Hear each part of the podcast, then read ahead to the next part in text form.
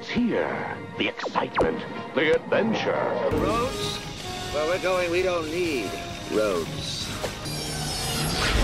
I'll be back. I'm Batman. Hello there. XHGC, la señal. Sígala. La huella que siempre está contigo. Canal 5, en tus cinco sentidos.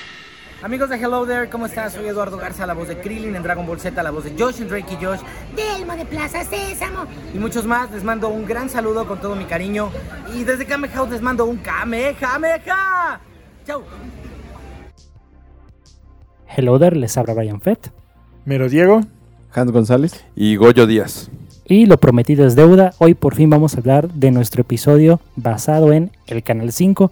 Ya saben que aquí en el podcast hemos hecho muchas referencias al respecto de cómo fue nuestro primer acercamiento a muchas películas importantes que ahora son clásicos. Fue a través de este medio del Canal 5 en, aquí en México. Por si nos escuchan en otros países, más o menos estén ubicados de, qué estamos hablando, ¿no? Pero bueno, a ver, empecemos hablando de, del Canal 5. Ahí sí me gustaría empezar respeten muchachos mis canas. Ahora Sí. sí. pues bueno, realmente el Canal 5 eh, creo que fuerte, en mi caso que yo lo empecé a ver en los 80s. No sé si ustedes recuerden, o sea, a lo mejor recuerdan sí al tío Gamboín, ¿no? Que presentaba las caricaturas, pero ¿recuerdan a Rogelio Moreno? No, jamás. Ah, Rogelio Moreno, jamás oí hablar de él. ¿Quién era? Ro- Rogelio Moreno, de hecho, era eh, más joven que el tío Gamboín y también eh, Rogelio Moreno salía como a las 3 de la tarde y el tío Gamboín salía un poquito más tarde. Y de hecho, cuando se empezó a ser más fuerte era porque agarraron la fecha de vacaciones y era un programa que se llamaba Super Vacaciones en Canal 5. Caray. Sí, ahí era, de hecho, esto lo hacían eh, en la Ciudad de México. De repente cambiaban de lugares y era donde la gente iba porque decían, ah, y visítenos en super vacaciones porque vamos a estar hoy en la XCW. Y tú ibas ahí, grababan en vivo y también pasaban concursos y pasaban caricaturas. O sea, esto ya estoy hablando de como del 85, 86 más o menos donde les digo que primero empezó con esta parte. De hecho, empezaba con Rogelio Moreno y después era el tío Gamboín. No sé qué pasó con Rogelio Moreno porque el tío Gamboín siguió. De hecho, no sé si acuerdan que ya al final estaba ya bastante grande el tío Gamboín y era mucho el tío Gamboín de que sacaba sus juguetes, este, pues en este caso antiguos, que sí eh, tenían ahí el changuito este que aplaudía, este, que de todos sus juegos, sus juguetes que tenía de cuerda, ¿no? Pero era esta parte de lo de, les digo, cuando se hizo fuerte, que yo recuerde fue con esta parte de super vacaciones, que era en las vacaciones de verano y que en ese entonces, pues las vacaciones duraban como tres meses, casi Sí, cuatro meses, duraban sí. muchísimo. Entonces, por eso necesitaban un programa que entretuviera a los niños en super vacaciones. Yo, yo los primeros recuerdos son con el tío Gamboín. Hola, sobrinos. Este es Voltron y estos los cinco leones que lo forman. El negro es el alma y el corazón de Voltron. El azul y el amarillo son las piernas, el verde y el rojo los brazos. Los recuerdos que tengo muy, muy presentes son su saco rojo característico con los parches de los dibujos animados que pasaban en esa barra de programación. Y que además de que daba unos eh, consejos, tenía una frase característica, decía, no me fallen, ¿no? ¿Por qué? Porque daba algunos tips a los niños y entonces decía, que haz la tarea, que obedece a tus padres. Es decir, eh, era como el abuelito, el tío Gamboín, pero en realidad era el tío, el tío a quien se le adjudica la paternidad de Chabelo. Así que yo siento que no sé qué tanto pueda provenir de ahí, pero no sé si ustedes están conscientes luego que mucha gente en redes sociales luego tiende a referirse a las páginas como tío. No sé si a lo mejor venga de, de por ahí quizás un, rezago ahí del tío Gamboíno, no sé qué, que es, o como yo le llamo, el Mr. Rogers de México. Pues la verdad es que eh, en, en ese entonces eh, el tío Gamboín yo creo que era como el host, el primer host que, que yo conocí y que además lo hacía no dentro de un programa, sino entre las caricaturas y entre los programas. Es decir, si nosotros hemos dicho que Canal 5 para nosotros fue una ventana para conocer las grandes caricaturas, las grandes producciones y, y películas de las cuales hemos hablado en otros podcasts, pues era porque entre cada corte estaba este, eh, eh, este presentador, que era el tío Gamboín, eh, dando tips, dando consejos y que después empezaron a incorporar algunas figuras porque llega cositas. Sí. Siendo presentada por el tío Gamboín. Sí, por eso, un antecedente, te digo, es Rogelio Moreno, que de hecho él empezaba, él salía temprano, que su frase era, donde nos veamos, así nos saludamos. No sé si alguien la recuerda, Sí, sí. seguramente, pero era, decía la frase. Ya me acordé de Rogelio Moreno. Sí, así decía, don- así ahí se despedía así, donde nos veamos, así nos saludamos. Y de hecho, también eh, el tío Gamboín fue la primera vez que aparece junto con el tío, el gato GC, ¿no? Que es, eh, también es parte importante que cuando, de hecho yo creo que fue la primer canal de televisión que tiene una mascota, que en este caso era el gato GC. El gato ese que tuvo su programa de concurso que era Corre GC Corre, que lo hacían con el pretexto del juego de maratón. Sí, y de hecho no sé si ahí fue la primera vez que ya tenía como que una identidad, fue gracias al gato GC Corre, que un eslogan era del Canal 5 era Sigue la huella. Hasta tiene una canción que era Sigue la huella, Sí, sí, sí. sigue la... Esta es GC. Sigue la huella. Sigue con ella. Y era la huellita del, del, Del ga- gato, GC, sí, porque fue, fue muy, muy famoso. De hecho, empezó el gato GC como un tipo moped. ¿Se Sí. acuerdan que nada más salía al lado del tío Gamboín? Y ya luego cuando se hizo más famoso, porque realmente yo creo que el gato GC fue muy famoso, que ya sacaron el juego este, este de Corre GC Corre. Donde ya era una botarga y, y- y ya había más interacción con el gato. El gato GC. Pero sí es cierto, tienes razón. El, el- el gato es el- yo creo que podría ser uno de los primeros personajes, mascotas de la televisión. A mí el gato GC fue como mi primer acercamiento con el Canal 5 ahorita que lo mencionabas, me traía todos esos recuerdos. Eh, sí, claro, también el tío Gamboín, pero a GC lo tenía más presente. Hay que decir que esto, para los que no son mexicanos y para los, las nuevas generaciones, era GC porque era el canal XHGC por en honor a Guillermo Camarena, el inventor de la televisión a color que pues es mexicano, entonces por eso como que el peso cultural de llamarse el gato GC eh, estaba como mucho más padre, ¿no? Porque no era nada más ahí ahí una ocurrencia. Y, y para mí les voy a contar el canal 5 eh, yo en la infancia, eh, donde vivía, no interactuaba con los vecinos, tenía muy pocos vecinos. eh, con los compañeros de la primaria, pues no, no nos reuníamos. Este, las condiciones como, como del entorno donde vivía no hacía que yo tuviera amigos por la tarde para salir a jugar fútbol y rasparme las rodillas y entonces ensuciarme las manitas. Pues no, eso, eso no sucedía. Y para mí, les voy a ser sincero, para mí yo, yo me considero ser un, un niño educado por la televisión y a mí quien me educó, eh, además de mi abuela que estaba muy cercana a mi casa, este, pues fue el, el Canal 5, porque fue el que me abrió la posibilidad de conocer un mundo que, que si no hubiera tenido acceso a la televisión, hubiera vivido en otra región de, de este país, o sea, no sería la persona que soy. Entonces, yo tengo recuerdos muy, muy presentes del Canal 5 en mi habitación, este, llegando de la escuela, eh, después de, de comer, ir a la tiendita de la esquina a comprar refrescos y, y sabritas, papas, y mm, ponerlas en un platón o en un, pues no sé, en un tipo bowl y llenar ahí de rancheritos y echarle salsa y prender el canal 5.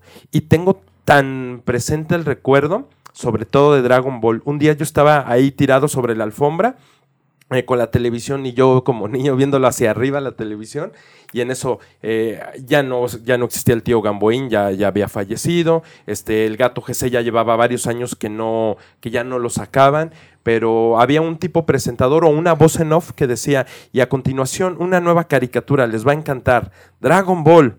Y pues a ver qué tal, ¿no? Porque todo lo que nos entregaba el Canal 5 era bueno y en eso empieza la canción icónica de Dragon Ball y, creo que fue ese momento donde pues, se abrió también otro, otro gusto, otro gusto de la cultura pop.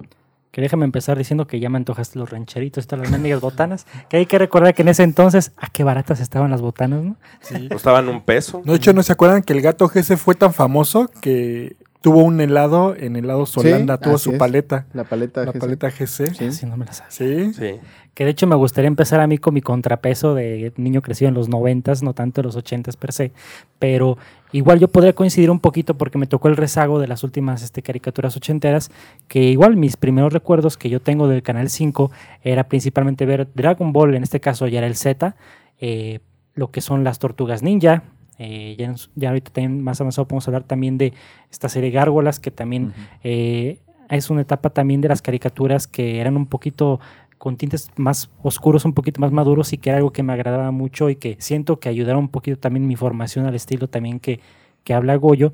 Pero sí, mi, mi primer acercamiento con Canal 5 fue directamente lo que fueron las caricaturas y curiosamente en un producto que no era para nada dirigido hacia los niños de mi edad, otro rollo y el famosísimo Menelegue. ¿Quién, Monálega? Señores, eso es juventud. Eso es juventud. Sí, bueno, yo lo que recuerdo del Canal 5 es que había series muy viejitas, no caricaturas. Por ejemplo, recuerdo, eh, Diego, Diego me va, me va a ayudar, una serie de un tipo que era, que era como un enanito que hacía inventos, que le decían el hechicero o algo así. Sí. Eh, esa serie a mí me encantaba, porque hacía unas cosas fantásticas. Ahí conocimos a Magnum, Ahí- ahí conocimos a Automan. Había una barra también de que tenía como series viejitas, ¿no? Ahí Sí. conocimos a, a Gilligan, de los viajes de Gilligan. Mm, pero no, Gilligan era del canal 7. No, al principio Empezaron salía en en Canal Canal cinco. 5. En Sí, o sea, Oye, pero pues estás hablando de... En los Sí, 80 en los 80 En los Esas- 80 todas las series que eran setenteras de Estados Unidos a Canal 5 Porque Gilligan los yo lo 80s. conocí en el 7. Cuando era ya el Canal 7, Sí. acuérdate que antes era Antes era que era televisión del Estado. Pero eh, eh, yo recuerdo Automan, recuerdo eh, Magnum, recuerdo Había las uno- primeras series de Misión Imposible. Misión Imposible, era, había uno que era superior por accidente, que también salía en Canal Vince 5. Baxter. De hecho, también fueron los primeros que trajeron series japonesas de personas reales. Salía una que era La Señorita Cometa. Ujú. Ese era en el Canal 5, ¿no? Y los otakus lo tienen que agradecer al Canal 5, ¿no? Básicamente con Massinger Z, Belly Sebastián, Capitán Remy, Centella. Capitán. Centella, o sea, todos estos que eh, ahí salía Voltron, Los supercampeones. los supercampeones, Robotech. Robotech.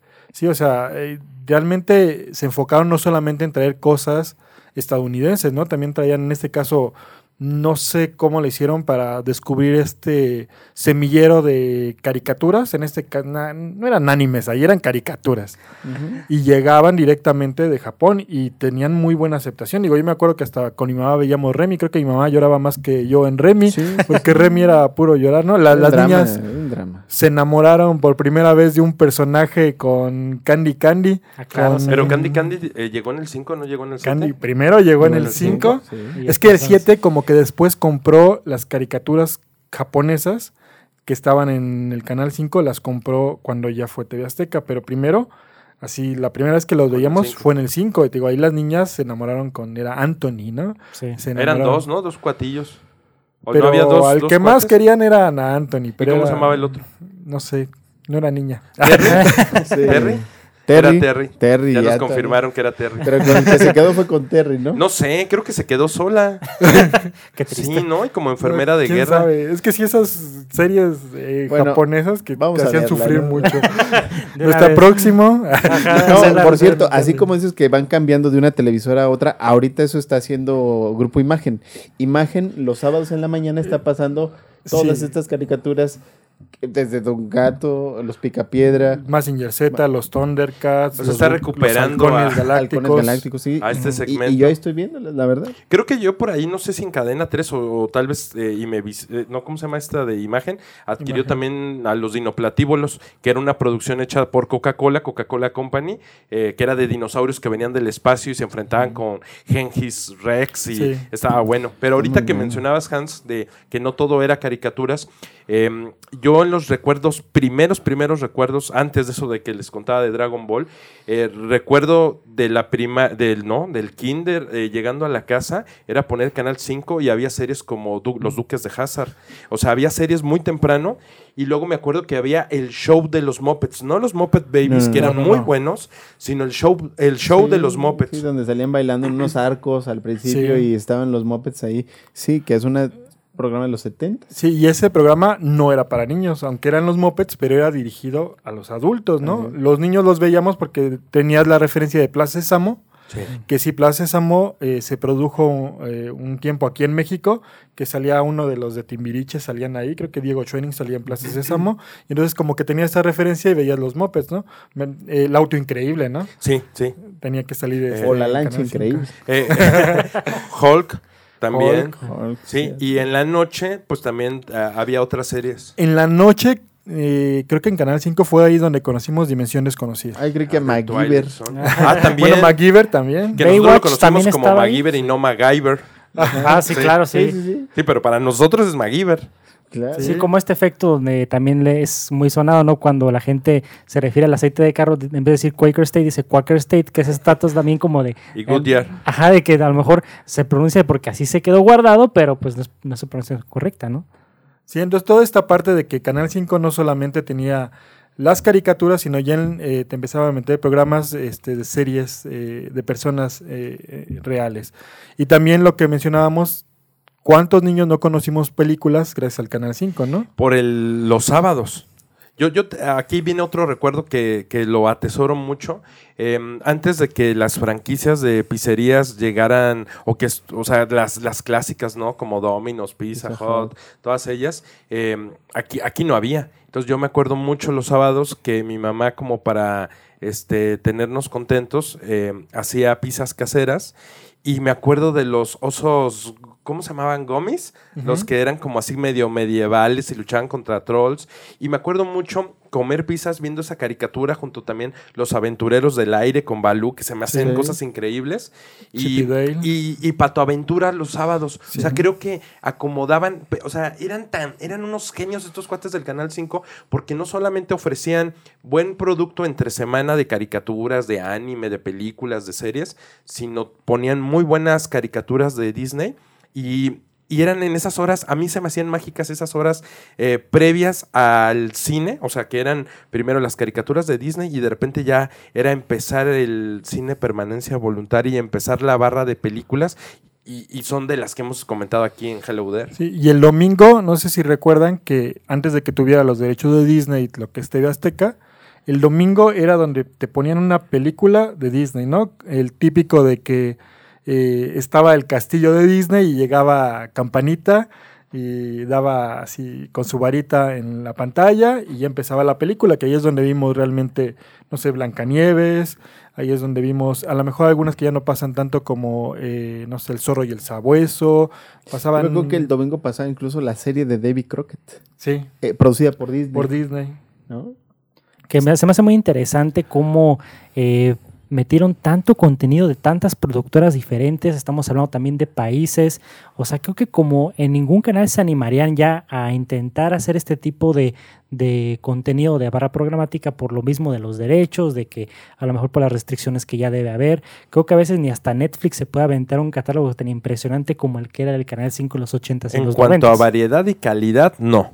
No lo tiene ni Netflix, ni Obama, ni no lo tiene nadie. O sea, por eso te digo que para mí el Canal 5 fue, fue educativo, fue formativo y te abrió la posibilidad de conocer eh, diferentes mundos, desde las caricaturas hasta las películas, las series.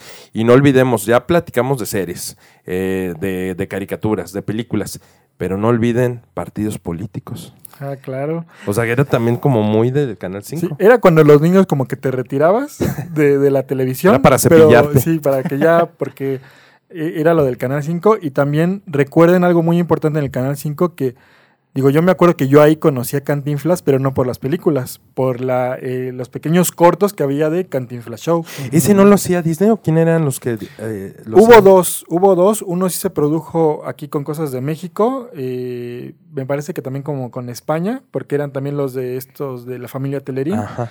Y tuvieron una segunda temporada que se lo produjo Hanna Barbera. Ah, y eran caricaturas de mucha calidad, desde los guiones didácticos. Bueno, eh, dicho sea de paso, si yo, yo conocí a Federico Chopin por un episodio de Cantinflas Show. Sí, sí, sí, o sea, ahí no era nada más entretener, o sea, era realmente te acercaban a temas históricos, a temas de música, a temas de geografía, entonces ya ahí los niños iban aprendiendo, ¿no? Hasta que llegaba partidos políticos. Es que ahí se cumplía lo que establece la Ley Federal de Radio y Televisión que señalaba que la televisión era un instrumento eh, para llevar la cultura, el conocimiento y erradicar la discriminación y erradicar todos los males que, que puede llegar a contener una sociedad. Entonces yo creo que aquí sí se estaba trabajando de esa manera y después ya les valió. O sea, ya, ya, ya no existe como esta intención de... De, acabar con el analfabetismo, no solamente eh, en cuanto al texto, sino en lo cultural.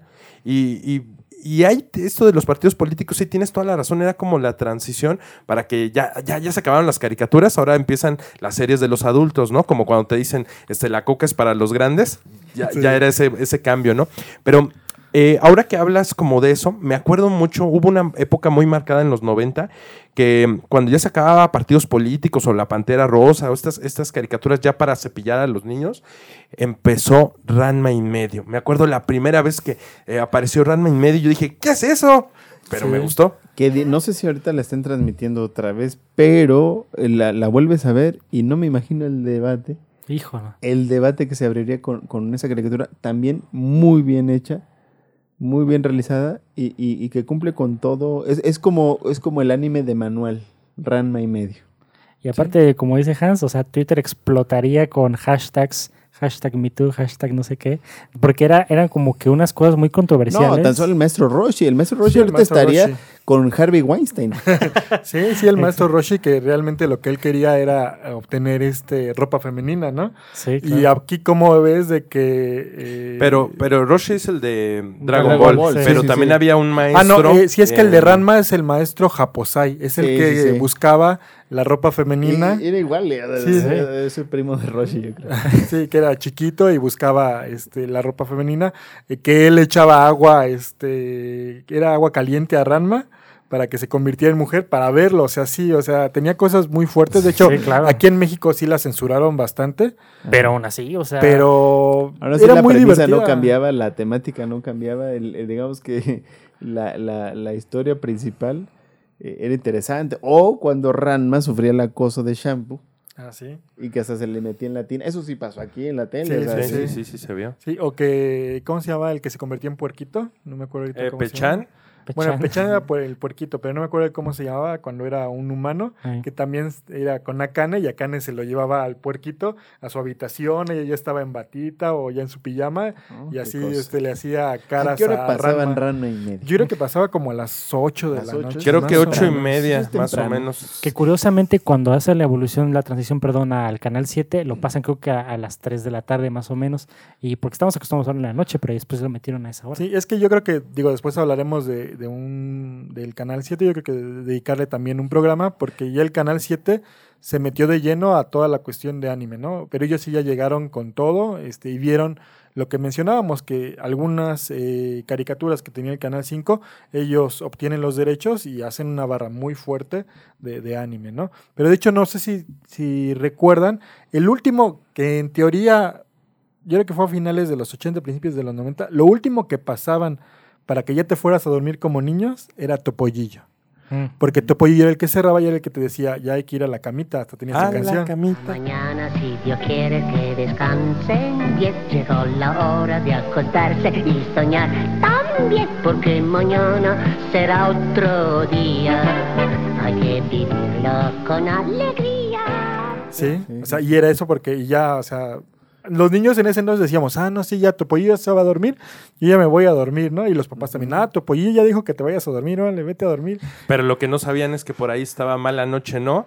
Y, y también las gatitas de porcel, entonces, eh, pues no te un vas a dormir más, nada más un porque... poquito más adelante, sí, no, sí. no, todos los niños lo eran como. Goyo. Así derechito. Pero también esperen una cosa que no hemos dicho de- del Canal 5, es que a través del Canal 5 vieron por primera vez Star Wars. A menos que tú la hayas visto en el cine, Diego. no, la, la primera no, todavía ni nacía. Él estuvo en la primera. y- No, no, no, no pasaban a cada rato Star Wars en el Canal 5. Sí, a veces tenían maratones, pero curiosamente, bueno, ya será otro episodio también especial, pero curiosamente mi primer acercamiento a Star Wars no fue ahí, sino curiosamente fue en el cine, porque mi papá sí las veía en la tele, pero cuando se reestrenaron en el 97 fue cuando me dice, te voy a llevar al cine a los reestrenos para que conozcas las películas. Pero sí, tengo muy, muy este recordado que yo ya siendo fan, ya siendo introducido a Star Wars, eh, recuerdo que cuando anunciaban en la semana que decían, este fin de semana vamos a poner las de Star Wars, decían, no, pues no hago que- planes. que más bien en el canal 5 decían la guerra de las galaxias. Sí, la guerra de la- Claro, Yo creo sí. que Star Wars, yo creo que a Star Wars aquí en México le decimos Star Wars desde el episodio 1. Ujú, Sí. Sí. Pero fuera, antes de ahí, como bien menciona Hans, siempre fue la Guerra de las Galaxias, que también se nos ha quedado grabado muchas veces, y no sé si lo han notado cuando hablamos en el podcast, que a veces brincamos entre los nombres en inglés y en español, porque aquí en México eh, también lo habrán notado en la industria musical, en los CDs, que estaba antes muy marcado el literal traducir cada uno de los títulos, hasta las canciones. Y eso también lo vemos en el Canal 5 con cada película, teníamos su versión en español. Sí, no es que eh, gracias al Canal 5 que, lo repito, era muy bueno los nombres que le ponían, o sea, en los mopeds, ¿no? La rana René, Gonzo, la señorita Piggy, no decían Miss Piggy, no era la señorita Piggy, este, no sé, hasta en las tortugas ninjas, ¿no? Era eh, Bebop y Rocoso, no era Rocksteady, era Rocoso, o sea, lo, lo, muy bien, ¿no? Don Gato, o sea, qué bueno que le cambiaron los nombres, ¿no? A Cucho, Benito, Demóstenes. eh, Demóstenes, o sea, qué bueno que no pusieron los nombres. que era Spooky en inglés. Sí. Son buenos Espanto, nombres. Son muy buenos nombres, o sea, Como si fueran apodos entre cuates, ¿no? Así Sí, de, claro. del mofles. o sea ¿quién, quién le dice a los picapiedras este, Fred y Barney? Barney, nadie. Ajá, sí. Bueno, si la sacan ahorita, sí va a haber así como de Torombolo, ¿no? Entonces sí, lo mismo. Sí, no, pero es Pedro y Pablo. Ajá, ¿no? claro. Tal cual, tal cual. O sea, y eso es gracias a Hugo, Paco y Luis. Hugo, Paco y. Luis, sí, Rico Macpato. Sí, todo sea- eso que hace quedan grabados también lo que es la memoria colectiva, ¿no? Sí. Pero también me gustaría, ya que estamos tocando esta área de, de que ya lo- la tropicalización quizás de los nombres y todo eso, hay un detalle que un día mencionamos en nuestro episodio del doblaje en México, que quizás no abundamos mucho, pero ¿cómo fue posible que en el Canal 5, eh, en las producciones del doblaje mexicano, se salieran con la suya con tantos dobles sentidos y con tantos albures? Pues es que, perdón, pero ahí era, el albur era muy fino.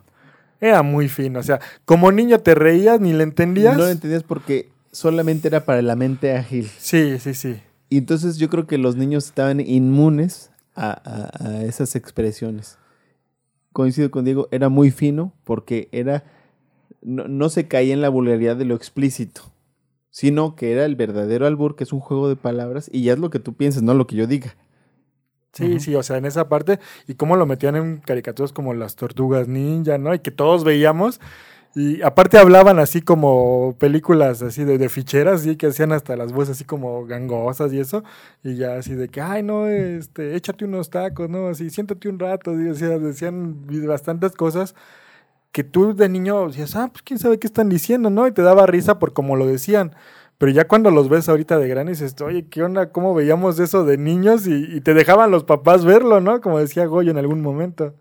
Sí, eh, es, es- es interesante cómo lo estamos redescubriendo y entonces revalorizamos lo que se estaba trabajando y las producciones que pasaban. Y, y también hay otra cosa que quiero que no quede fuera del, del episodio, es em, los anuncios. eh, los anuncios de la televisora, no, no tanto los anuncios de, ay, el gancito, las No. sabritas, este... Los promos eh, propios, Sí, los Sí. promos propios, porque ahí, Hans, eh, tú tienes mucho conocimiento sobre lo que se estaba trabajando en aquella más época. bien la referencia, es, es que es bien interesante porque aquí se cumple esa máxima de que gracias a lo que se sabe en un medio se alimenta otro medio. A los 21 años que, que era, que era director de WFM, eh, Alejandro González Iñárritu, pues se hace amigo de, de creo que en ese entonces era el, el, director de producción o algo así de, de, de Televisa, un, un señor que se llama este, Miguel Alemán Magnani. Y este señor, siendo contemporáneo de Iñárritu, siendo su amigo, le dice, oye, pues vamos a, hablar con el Tigre Azcárraga y, y a presentarle un proyecto para meterle personalidad al Canal 5, como lo hacen en otros países. ¿Y dónde aprende eso Iñárritu? Lo aprende viendo la televisión de los Estados Unidos. Y entonces todas esas cosas que ya había puesto en práctica en W Radio, que eran subversivos, disruptivos, todas esas cosas, dijo, vamos a llevarla al Canal 5. Cuando la llevan allá, la propuesta, él dice, bueno, pues vamos a hacerlo como se debe de hacer, vamos a hacerlo en cine. Y cuando lo justificaron, llevaron un libro así de grueso con, decían, para el Canal 5 vamos a hacer esto en esta época, vamos a hacer esto en este mes, vamos a hacer esto para las series, vamos a hablar de esto, etcétera, etcétera, etcétera. Hacen la exposición después de siete horas y su sorpresa es que eh, eh, Emilio el Tigre Azcárraga, les dice, ah, perfecto, les da el dinero y les da seis meses. Dice, entonces fueron seis meses, seis meses en donde aproximadamente fueron como 800 horas de- rodaje y que se convirtió en la escuela de cine de, de Alejandro González Iñárritu. Dijo, ahí fueron dos pájaros de un tiro. Se hizo la personalidad de los promos del Canal 5, que ahora todos recordamos. Unos como por ejemplo donde va una niña jalando como a un perrito y sale una televisión y levanta la patita y dice Canal 5, el mejor amigo del niño. Cosas así que... En tus cinco sentidos, En ¿te tus cinco sentidos. O, o este Huicho Domínguez cuando salía hablándole a la pantalla y, y quitando el control al, al- al- al espectador. Esas cosas, pues realmente no los veías en ningún canal de, de México y yo me atrevo a decir, a lo mejor de algunos países en América Latina. Pero volvemos a lo mismo, es la influencia de la cultura americana. De todo eso que en la televisión, en los medios audiovisuales en Estados Unidos ya tenían muy bien eh, probado y que entonces ahora se estaba permeando a, a- a la televisión mexicana. ¿Qué es lo que lograron? Pues lograron darle una personalidad que enganchó con varias generaciones o con una generación de jóvenes que lo sigue, lo sigue a través de los años. Y eso que dices eh, de, de tomar como modelo de los Estados Unidos cobra como... eh, o sea, nos hace sentido cuando vimos a Adal Ramones, decía al principio este, este Brian, eh, con otro rollo. Yo era fanático de que los martes ya sabía que se acababa todo lo del Canal 5 normal y era hora de ver otro rollo. Yo ya había cenado mi chocomil y mis quesadillas y me ponía a ver la tele para ver otro rollo y lo que estaba esperando era el monólogo. Y le han hecho muchas entrevistas a Adal Ramones, que si era un late night show, si estaba copiando modelos gringos.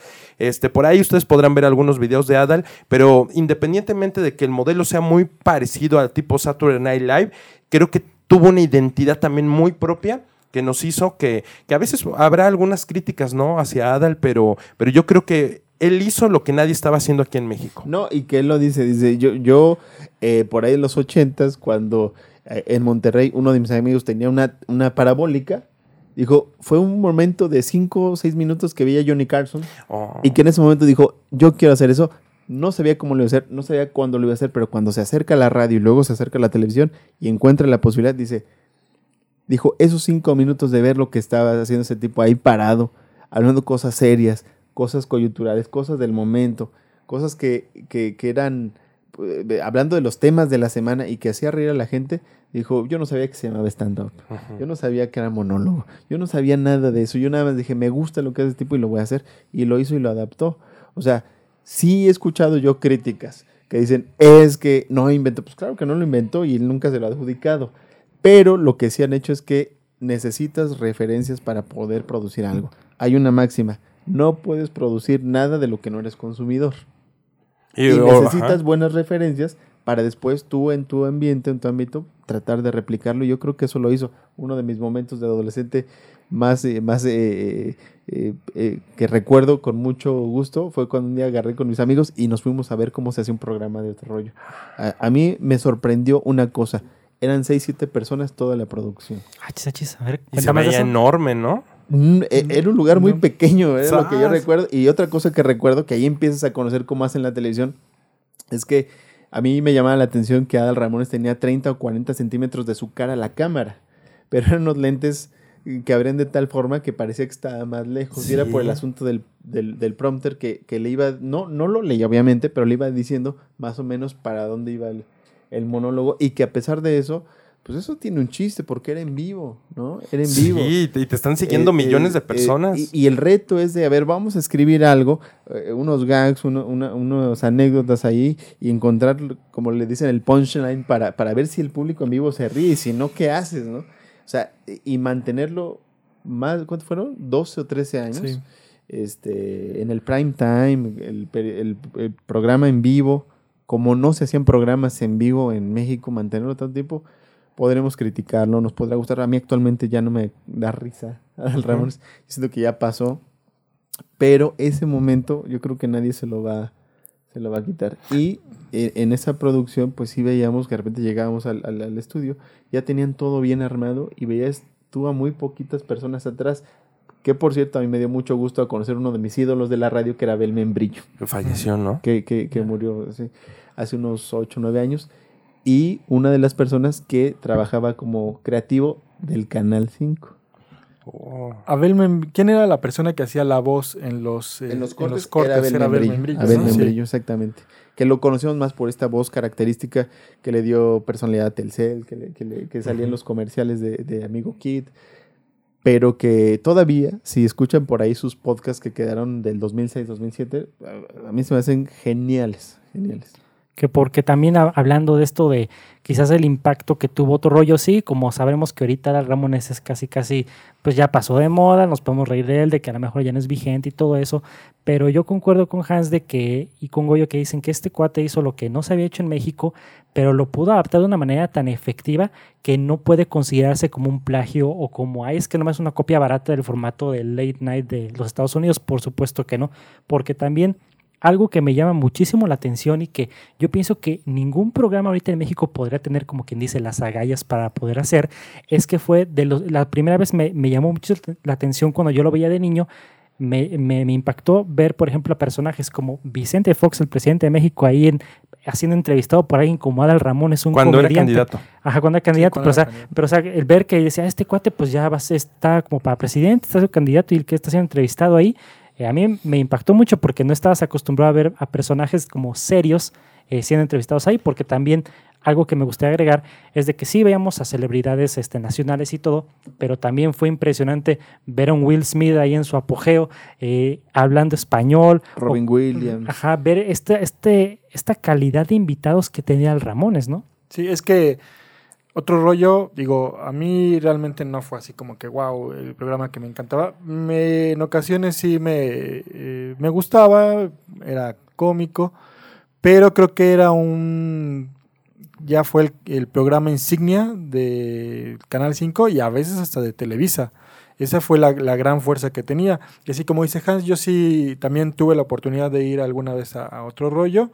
Y sí, yo lo comparaba también tuve la oportunidad de ir a ver a, Chabelo, ¿no? No, y, y- y Chabelo era un foro bastante grande en cuestión de lo que era otro rollo, pero ya otro rollo realmente, el horario que era, me acuerdo que, ¿se acuerdan que duraba como, no sé, dos o tres horas? A veces alargaba. Sí. Pero es que era tan bueno, era tan interesante a veces que te daba, eso era lo que te ayudaba y hay algo que hay que aplaudirle a todo el equipo de Adal Ramones, que también eran muy buenos para tener el timing, ¿no? O sea, ¿sabes qué? Este, eh, no sé, esta entrevista nos da para más tiempo, hay que alargarlo. ¿Sabes qué? Eh, salió algo con algún invitado, tráelo. El de repente sacaban a alguien del público, salió algo chistoso con alguien del público y, se, y como ya era muy noche, no importa si acababa a la una, dos de la mañana, o sea, y lo malo era que cuando, o sea, lo malo uno que se desvelaba es que decías, ya voy a dormir, no, no importa, o sea, te esperabas a las dos de la mañana eso porque era muy interesante. Era la razón por la que ellos decían, ¿saben qué? Nos alargamos, hasta de repente gritaban, ¿no quieren que esto siga? Sí, sí, ya. Tú dices, ya valió. Pero también se nos estaba olvidando las famosas carreras de botargas con Jordi la abejita, el sillón de Telcel, Rocco el de los Diablos Rojos, la fresa de Irapuato. O sea, las carreras de botargas también fueron icónicas de otro rollo y obviamente el Canal 5. Yo creo que las primeras, ya al final, ya nada más era realmente golpear a Jordi. Siempre desde la primera. Pero sí nos dio muchas secciones clásicas, o inco- inclusive cosas que se han vuelto ya quizás un poco de memes o chistes locales entre los que fuimos parte de esa generación, como cuántos de nosotros no hemos de repente empezado a gritar Rudy.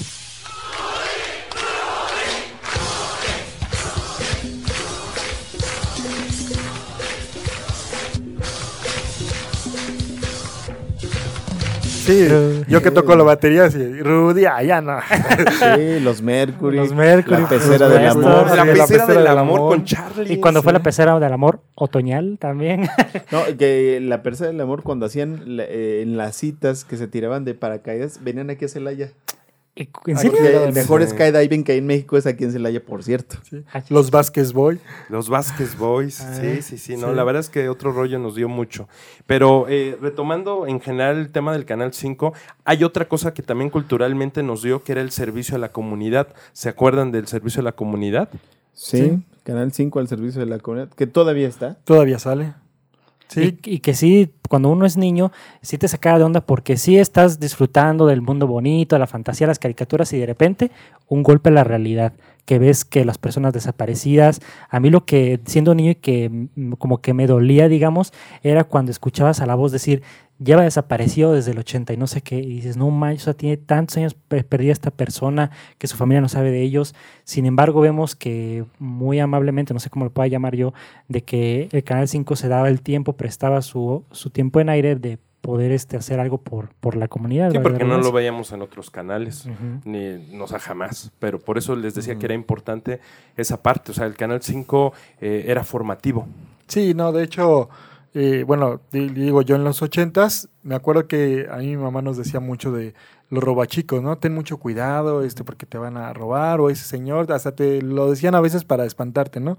Pero cuando salía lo de XHGC al servicio de la comunidad, XHGC Canal 5, al servicio de la comunidad. decías, ah, ok, sí hay niños, o sea, sí realmente se están perdiendo niños. Y sí, o sea, no era como partidos políticos, que ahí sí tú te retirabas de la televisión, como que sí te quedabas viendo, porque veías, en ocasiones ni siquiera veías fotografías, me acuerdo que veías como retratos, así, dibujos.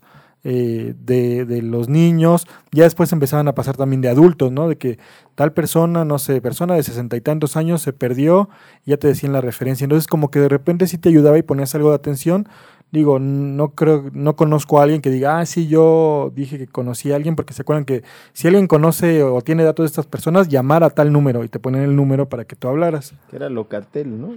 No recuerdo si era Locatel, la verdad, no, pero, pero sí era, era una parte importante que hoy, ahora ya tú buscas en YouTube y hay muchas leyendas urbanas y de que una persona de que ya lleva muchos tiempos y que no la encuentran, de que hay una que lo repitieron en las diferentes épocas de XHGC al servicio de la comunidad, o sea, toda esa parte ya ahorita ya pues gracias al internet ya se hicieron, te digo, hasta memes, leyendas urbanas, pero sí era una parte muy importante y yo creo que como niño sí te impactaba, como dice Brian. Y también, bueno, me gustaría, bueno, cambiando quizás un poquito de, también de enfoque aquí del Canal 5, pero no sé si también se transmitía aquí, pero también hablamos de, de Iñárritu de sus inicios, pero también podemos hablar de los inicios de Guillermo del Toro con la hora marcada, que no sé si se transmitía por Canal 5 o pues no se transmitía esa. Creo que ese era en el 2. En el dos. En el dos. En el En dos. el las dos, estrellas. porque era Sí, la telaraña y la hora marcada. Ajá. Sí. Sí, no, no eran propias del Canal 5, No. que Sí. también son buenas producciones. Sí, más bien yo del- de lo que quería hablar es que cuando ya Canal 5, eh, y yo estaba metido con Dragon Ball por el 95, 96, para mí fue un boom porque en mi pubertad de repente meten Ren y Stimpy.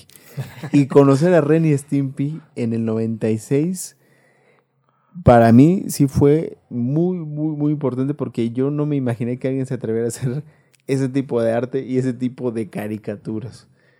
Eh, y veía a los adultos alarmarse por lo, lo, lo que hacían esto. Por ejemplo, un capítulo donde Ren se empieza a arrancar las muelas porque las tenía podridas y hacían estas Ah, y se le tomas ahí cercanas con estos dibujos que hacían estos ilustradores tremendos. Pero de pronto me hice fanático de, de Ren y Stimpy y yo no sabía, sino tiempo más tarde, que era una caricatura que salía de Viacom, De producida Nickelodeon. por, por, por, por MTV y. Nickelodeon. Ujú. ¿Se acuerdan de Highlander el Inmortal en Ah, la sí, noche? también la con serie. esta canción de Queen. De Queen. Sí, por eso creo que porque el Canal 5 nos entregaba muchos, muchos productos que, que están ahí en el corazón y por eso decidimos hacer este No, y en la adolescencia nos dio Baywatch, ¿no? Ah, Cosa claro. que debemos de agradecer. Sí. Porque conocimos en otra faceta a David Hasselhoff, que lo conocimos con El Auto Increíble, y unos 10 años después lo conocimos con... Momento, momento, Friends. Friends también en el Sí, Canal 5. Pero era... tin, tiri, tin, tin, amigos, ¿no? Sí, amigos, sí. Y yo así la conocí realmente. Sí, no, de hecho también, digo, Friends lo único malo es que creo que al principio, no sé por qué motivo, pero salía muy noche, no sé si recuerdan. Sí. Salía como a las Incluso 10, después 11 de la rollo, noche. Después de otro rollo salía Friends. Sí, sí era raro. Y el problema con Friends es que los capítulos estaban salteados. Sí, Híjole. sí, no iban. Y Family Guy. También Family Guy hubo una época muy duró Pero muy, muy, muy poquito. poco. Duró muy poquito, pero también te entregaban creo algo que diferente. en uno o dos años. O sea, Sí. no fue. Y de Baywatch, antes de conocer ahí a Pamela Anderson, no sé si te acuerdan que primero lo conocimos en Mejorando la Casa. Uy, también se nos que era muy olvidar, bueno ahí, este, ahí donde Tim todos Allen. conocimos a Tim Allen, que, que era una serie muy buena, ¿no? De hecho empezaron a salir muchas series eh, de Estados Unidos. Paso a ¿no? paso. Paso a paso. Paso a paso, sí. eh, había una que era, ¿cómo se llama? Eh, los papás, que eran tres papás que, bueno, no sé si era en el 7 o en el 5. No, era en el 7 Full House. Ajá. O sea, 3 no, por pero había tres una que el era dos 7. papás, no sé cuál que también era dos papás, que salían en el canal 5. Mm. Había Mm, unas Blossom. series. Blossom. Blossom. salía en el También Blossom. 5. ¿La de Married with Children es el 5 o el Es del 6? siete. El 7. Es del Ah, 7. Sí. Sí, porque era como otro tono, es Sí, más sí, claro. agresiva en otro Sí. sentido, ¿no? Sí, Sí, pero eh, la de. mm, ¿Cómo se llama? El del pie grande. Que, Ah, sí, los Henderson. Los Esa Henderson. también era del Y, y 5. por supuesto, no podemos dejar hablando de eso, de dinosaurios con el nene consentido. Sí, claro. Sí. Que la- hace poquito por ahí estaban eh, haciendo un debate en Twitter que cuál, cuál querían que volvieran a pasar. Y me acuerdo que iba ganando, no me acuerdo con cuál competía, pero iba ganando dinosaurios. ¿No estaba contra Malcolm? Estaba contra Malcolm. Ah, bueno, actualmente Malcolm, no sé ya cuántos años Todavía le esté está pasando. pasando. en Sí, también quiero hablar de-. Más bien, más bien, habían, era, era dinosaurios y no recuerdo qué otra, pero Dices que iba ganando dinosaurios. Se le llevaba de calle y empezó el, el- el debate ese que decían, ay, ¿a poco dinosaurios era para niños? Yo creo que no era para No, niños. no creo. No era para niños, la veíamos cuando éramos niños porque yo me acuerdo que pasaban los Power Rangers.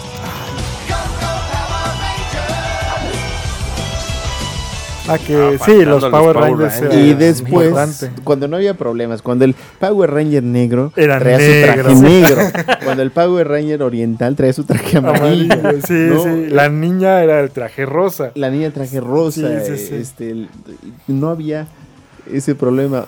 O, o dicen, no, es que no es que no hubiera problema, es que estaba normalizado y estaba mal, ¿no?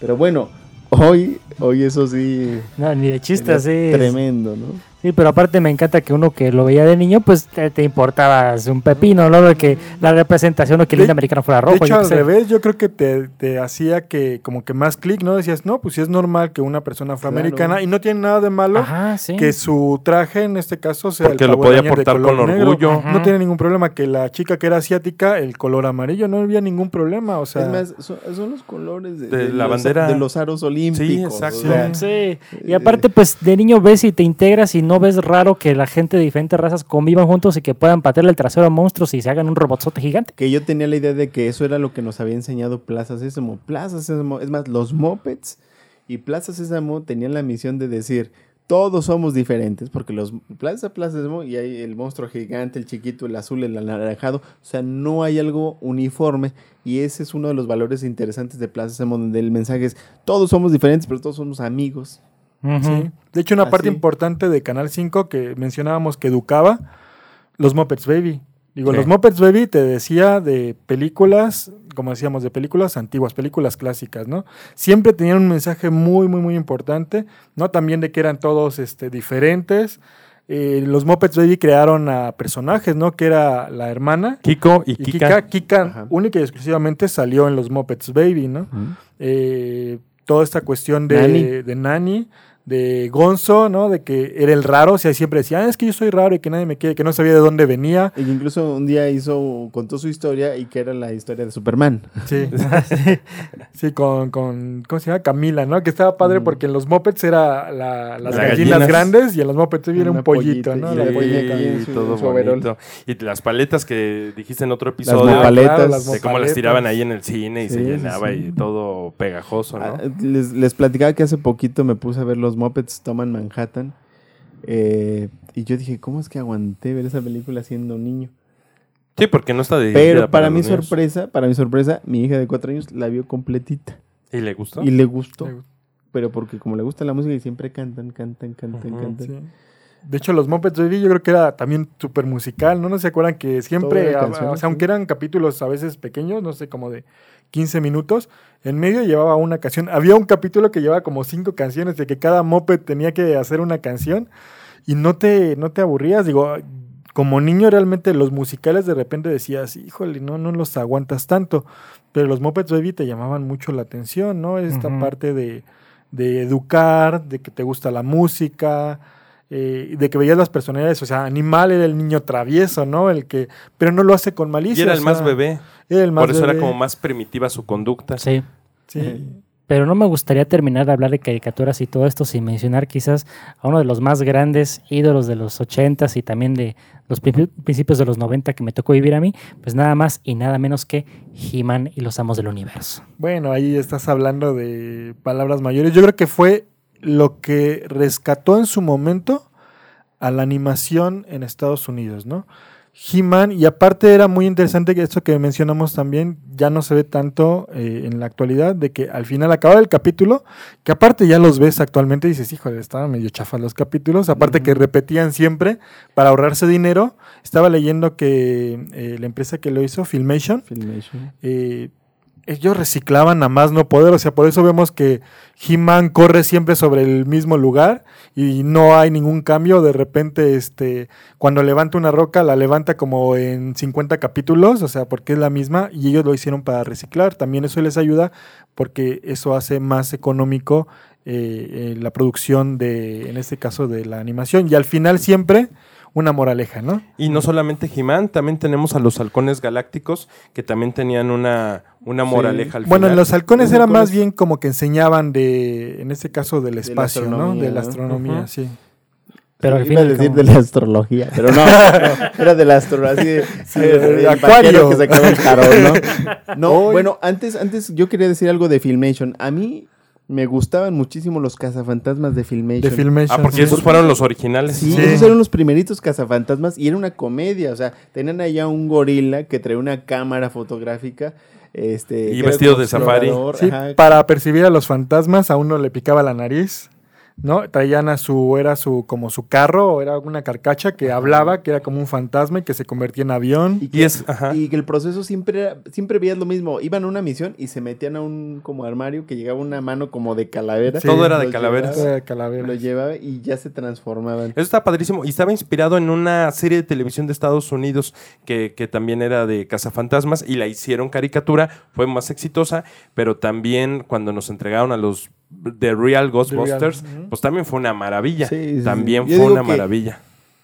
Tienen el mismo nombre, pero cada uno tiene una categoría que los dos son buenos en su, en su ámbito. Sí, no, y es que Filmation, de hecho estaba Además, viendo no compiten, para mí no compiten. que de Filmation, de los fondos, los fondos que utilizaron en He-Man, obviamente los utilizaron en Shira. Sí. Y también los utilizaron algunos, más bien los ocuparon de cazafantasmas, los agarraron y los volvieron a ocupar algunos en He-Man. O sea, porque los fondos ya los, ya los traían. O sea, como siempre corrían sobre los mismos lugares. De Filmation era Ghostbusters, He-Man, Star. y Brave Star. Brave que Star. a mí en su momento yo veía Brave Star y decía. Ahí sí veías como una evolución, ¿no? Cuando se convertía el caballo que era el 30 La 30. animación era más, Era más elaborada. Ya metían este cosas que no se veían como dibujo, por ejemplo, los brillitos, todas Sí. esas transiciones eran más elaboradas y después se tuvo la creencia que era Lupe de Bronco. ¿no?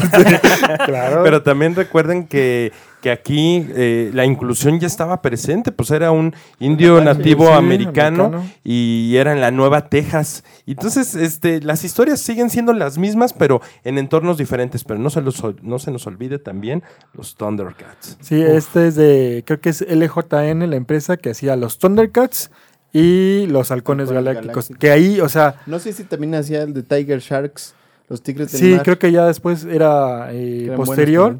Yo me acuerdo que a mí me, me estoy mucho en la memoria de los Halcones Galácticos porque mi papá llegaba temprano, porque los Halcones Galácticos pasaban en la noche, como a las 7 de la noche, porque le gustaban los Halcones Galácticos y decía, es que está muy bien hecha. Y aparte como uno de los personajes jugaba fútbol, Acerino y Acerina, o sea, le llamaba la atención esa parte de y la animación tú la ves y tiene una calidad Sí. que, el- Que actualmente No, calidad. los personajes eran fuertes, eh, monstrón, eh, o hasta cuando sonaba la musiquita esa como de acorde de taxideral. sí del taxiderán. Y ahí era, ahí van. Y entonces, pues empezaban a presentarte a cada. Son de plata, son de acero. Sí, sí, sí. Y, y- Silver y era padre porque los disparaban de una nave y se bajaban su, su Visor. su Visor. y, y salían. eh, Sí, no, y ahí no había problema de, o sea, ahorita ya actualmente te dicen, ay, ¿cómo es que sobrevivían? ¿Cómo es que este, Respiraban, respiraban, en el no? espacio. De niño no te importaba eso, o sea, el niño de cobre, ¿por qué Pues se son la pasa mágicos. chiflando? Son mágicos, ahí lo decía la canción, son mágicos, son biónicos. No, y, y- y- y tenían estrategia, siempre mandaban a Falcón Vigía. Sí. De hecho, no sí, sé si ahorita causaría problema. Dicen que van a volver a sacar la de He-Man, pero si se dan cuenta, He-Man, o sea, el príncipe Adam es un rubio. Y cuando se convierte en He-Man, es totalmente moreno. Como de. Jersey, ¿no? Este, sí, como que fue a la playa y. Sí, Se puso sí, sí. bronceador aquí, mira. y El luego, bronceado luego- de He-Man, pero sí, no, no. Ay, hay que hacerle un episodio a He-Man, ¿no? O a Sí, Filmation. Porque Sí. hay una. Sí, y después hicieron una película de He-Man y los, amas, los amos del universo donde creo que sale Con Courtney Dove- Cox. Sí, Sí, pero es muy mala, Lundgren. es muy mala. Fíjate que si la vuelves a, ver, sí no se te hace tan mala. a mí Ay, sí van a hacer otro Goonies. No, no, no, No, esa no, no. película sí está. Lo único malo es que el, el orco que sale ahí. Pues no tiene nada que ver de- con orco. No, no, ser con- con... el orco. No, no, se, se retiraban totalmente. No, a mí esa de He-Man me parece más cercana como a Howard the Duck. Este, o sea, como que no- Podemos no verla por morbo, una nueva sección Sí, del sí, podcast sí. de cine de culto malo. Porque Ah. sí te, bueno, le puede gustar a gente, pero está a mí normalmente. sí me gusta. a mí sí me gusta. Vos- luego es más, Howard the Dog sí me gustó. Sí, Howard the Sí, Duck sí es bueno. Sí, pero porque ese es como su tono. Pero para la de He-Man le erraron. Lo que pasa es que estabas acostumbrado y querías ver algo parecido a la Sí. caricatura, ¿no? Y aquí fue que cambiaron. Digo, lo único que yo creo que acertaron fue en el actor principal, Dolph Lundgren, Sí. que sí, o sea, sí lo veías y decía, sí, sí es He-Man. Digo, qué bueno que no se convirtió así de un, digo, hasta Adam, digo, lo puedo hacer, ¿no? Así amanerado, así como... Así que como no Michael habla, Jackson, ajá, casi, como casi, Michael sí. Jackson, ajá. Pero siempre fuertote, así, ¿no? la misma complexión de He-Man y ya nada más se convierte y se quita su playerita rosa ¿no? para ser He-Man. Ajá. Pero sí, o sea, y aparte era interesante, lo- los niños ahí no nos importaba, no veíamos eso de las razas, no nos importaba. Digo, aquí era muy raro que alguien No, tuviera un es amigo capaz que afroamericano. ahorita digan, no, es que He-Man pelea contra la Santa Muerte. Porque van a creer que Skeletor es la Santa Muerte, ¿no? Entonces, puede que ocurra eso. Sí. Que le dé unos favores. yo Hay, tanto que hablar del Canal 5 que no vamos a acabar porque cada serie que veíamos en el Canal 5 eh, Marco, pues, estaba, estaba Sí, ahí sí, no. para nosotros. Eh, de hecho, en el 5 también fue el Conde Pátula, ¿no? Si se acuerdan. Sí, y, que- y que, y que también está, le pasó algo como a Don Gato. Está muy mexicanizada. Las Sí. traducciones, Sí, la do- la- doblaje doblaje. estaba muy mexicanizado porque el conde usaba mucho caló. Sí, y porque era, era inglesa la serie, era Sí, inglesa, es que no era, no era- gringa. no era gringa, era inglesa, inglesa. pero la adaptaron muy bien y por eso sí, te gustaba tanto Igor, el Conde. Pátula, la, la nani, ¿no? Sí, era muy, muy bueno. O sea, también gracias a Canal 5 nos trajeron este tipo de animaciones que no tienen que ver con Estados Unidos. O sea, era esa parte de que buscaban y veían, no sé si se acuerdan uno que era David el Nomo, que era como también tipo española, que era de un... eh, Hubo ¿El de varias Oblígame series. Perro? El de Oblígame Perro, ¿es ese? es ese, exactamente. Ah, ya. es ese. Ah, ya. Que tiene, tiene un final muy deprimente esa caricatura. Lo que pasa es que hubo Pues dos. sí, se hizo meme. Al final, la, la gente nada más la recuerda por el meme, ¿no? Pero sí, o sea. Muy bueno, muy bueno. Sí, sí, sí. De hecho, eran dos series. Una era, creo que nada más de los, los gnomos, y después salió David el Gnomo, y se supone que acaba en donde ellos se retiran. Y cuando se retiran se convierten, no me acuerdo si en árboles o algo así. Sí, y, pues así eso es acaba la serie. Sí, pero decían que era triste, así. Pues es que la vida es triste.